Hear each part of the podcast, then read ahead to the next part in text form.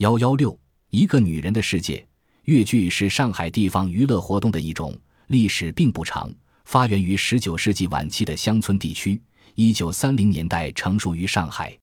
江进的新书提供了一项越剧的综合研究，从它的乡村起源到都市繁荣，涵盖从男性演员到女性演员的转变，并特别关注女性主义文化与女演员遭遇的诸多困难。江的分析还拓展到一九四九年后的时段，以新世纪的越剧命运为结束。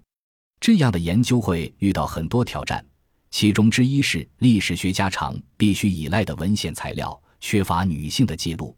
因此江进做了许多访谈，以倾听女演员的声音。他们中的很多人在一九三零至一九四零年代从乡村移居到了上海。江宣称，他并不是在寻求为越剧演员发声，而是去理解他们，并弄清其社会和文化意义。江还采访了许多当时不同背景的听众。然而，本书还大量使用了在1980至1990年代出版的地方志。本书的研究告诉我们，20世纪主要的政治与意识形态革命促成了越剧的转变，比如辛亥革命。就举起了反对清代法律习俗限制女性进入娱乐市场的旗帜。新文化运动促进了妇女解放以及婚姻自由，为作为女性剧种的越剧的兴起创造了环境。正如江进所指出的那样，越剧的兴起应该被视为强烈表达这些历史进程中的性别自然的一种现象，而不是文化发展中与时代趋势逆向而行的一个特例。从本书中我们可以看到，中国城市此时的一个重要发展，就是妇女更多的参与到文化生产与文化消费之中。越剧的发展作为这一进程中的一部分，凸显了女权文化力量的增长。通过实证研究，将近揭示了越剧在近代中国社会的公共文化中，集中的表现了妇女的历史性崛起。从一九三零年代至一九八零年代。越剧在上海剧院的大众娱乐最为繁荣的时间里蓬勃发展。由于爱情故事精炼了越剧的现代审美，它成了上海的主导性戏剧种类。江津认为，越剧得益于重塑上海文化版图的经济社会及文化环境。作为中国工商业最为发达的城市，上海创造了大量的中产阶级，包括成为越剧爱好者的白领人才。此外，城市人口中有相当部分才移居上海不久，其中来自宁波和绍兴的人早已是越剧的爱好者，而且上海拥有最多的新女性，如工厂工人、学生、教师、中产家庭妇女等等，他们也同样喜爱越剧。知识分子与政治领袖们将启蒙运动和现代国家建设视为将妇女从封建压迫中解放的优先事项，以使他们能够适应良母。贤妻、好老师、好工人、好士兵等等的角色需要。然而，对于国民党或共产党而言，越剧在政治进程中几乎没有产生任何影响。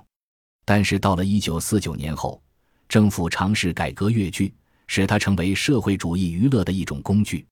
实际上，越剧的全国性影响在一九四九年后大幅增长。其中两出最著名的越剧保留剧目，即《梁山伯与祝英台》。和《红楼梦》分别诞生于一九五三年和一九六二年，在二十世纪中叶的上海，经济与社会的发展以及中产阶级人口的增长，为现代爱情戏创造了肥沃的繁育土壤，赋予了越剧极大的公众感染力，也使之迎来了最繁荣的时光。尽管造成这一发展的有许多因素，江津认为毫无疑问的是。人民共和国以及共产革命对女演员从下层阶级成员向社会正式议员的转变发挥了积极的影响。虽然浪漫爱情故事和情节剧在大众文学与娱乐中占据统治地位，但他们在总体的文化序列中只占据较低的位置，被精英艺术家和文化鉴赏家轻视为自我放纵。这一偏见在时代变了、男女平等的口号下。也就是试图让女性更像男性的主张中达到了顶点，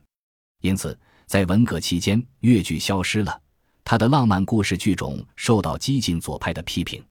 即使在文革结束后，当越剧不再面临政治桎梏时，它没有重获太多赖以生存的土壤，反而开始失去对年轻女性的吸引力，因为她们不再拥有他们前辈人所拥有的经历与志向。他们是越剧为过时且令人尴尬的，是妇女过去地位低下的标识。此外，全球化大众娱乐文化的兴起、经济与社会变革的新浪潮，以及上海市政府限制了流动演出团体谋生能力的条例规定，这些都导致了越剧的衰落。这本书可以视为近代上海大众文化的社会史。确实，本书揭示了妇女是如何进入城市公共生活。性别关系是如何改变的，并探究了上海文化现代性全貌的重要构成部分。本书还使我们对二十世纪城市大众文化和国家政权建设有了新的理解。这是一部研究充分、表达清晰的作品，值得做中国研究的学者乃至任何对中国文化、社会以及政治感兴趣的人去阅读。本文系为将近的女扮男装。二十世纪上海越剧和社会变迁所写的英文书评，发表于《中国历史学前沿》第六卷第二期。